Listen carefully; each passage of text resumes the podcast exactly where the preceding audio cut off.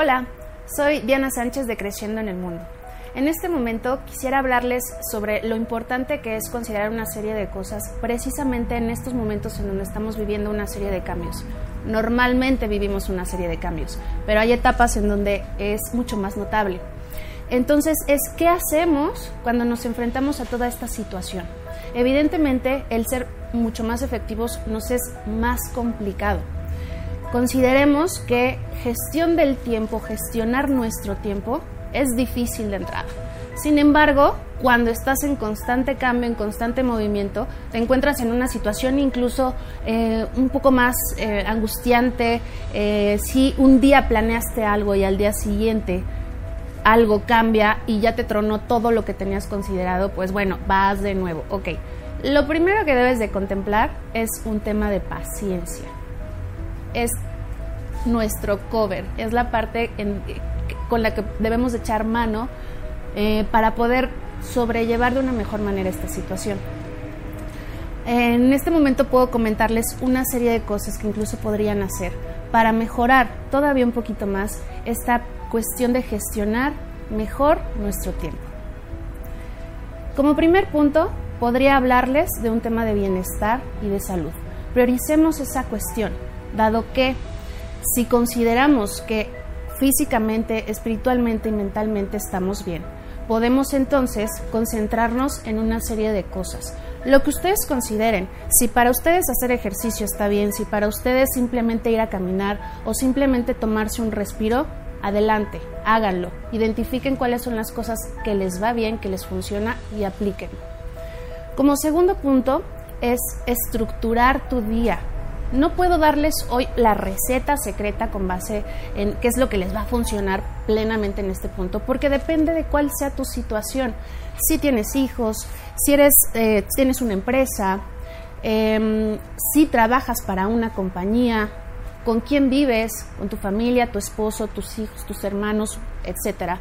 Entonces, identifica precisamente cuál es tu situación y cómo es la mejor manera para poder estructurar ese día. Establece tiempos para desarrollar cada una de tus actividades. Trabajo, tiempo con tu, eh, con tu sector social, me refiero y dadas hoy las circunstancias que es un poco más complicado, como tú consideres, pero también date este tiempo para em, establecer relaciones con tus amigos, con tu familia, con tu pareja, si es que no vives con ella o con él. Y vaya, aprende a identificar tus espacios dadas tus circunstancias. Como tercer punto, define un espacio de trabajo. Este lugar en donde te sientas confortable, en donde esté tranquilo, limpio, es importante que también consideres esto, dado que elementos que pueden distraer en nuestra mente nos desconcentran. Cuando tú trabajas en un lugar con muchísimas cosas, denotas un poquito qué es lo que hay ahí adentro. Un poco de desorden, hay que poner ojo qué es lo que está pasando dentro de nosotros. Entendamos que trabajar requiere de toda nuestra atención. Aunado a que otras actividades sucede lo mismo con esta cuestión de eh, mantenernos enfocados. Siéntanse libres de ser creativos en ese tema.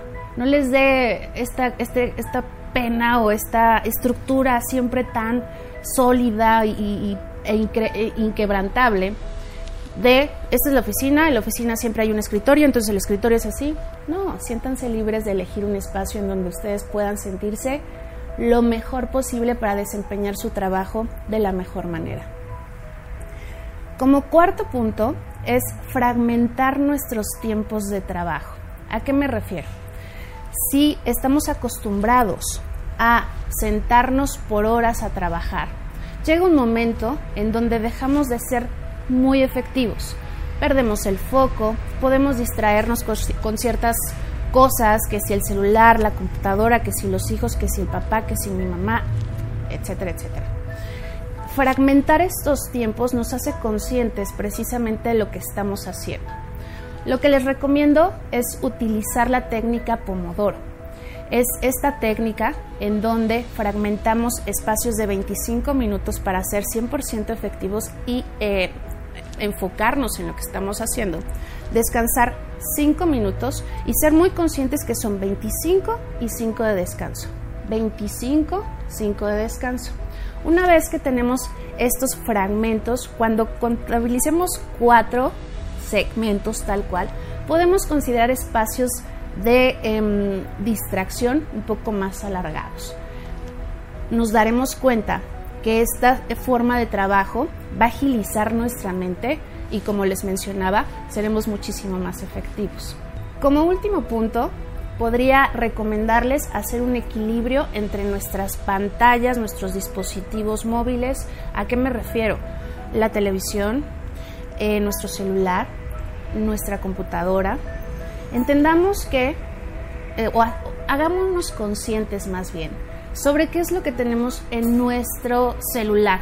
Aplicaciones, redes sociales, el correo, una serie de cosas que puede distraernos significativamente y evidentemente hacer nuestras tareas mucho menos eficientes.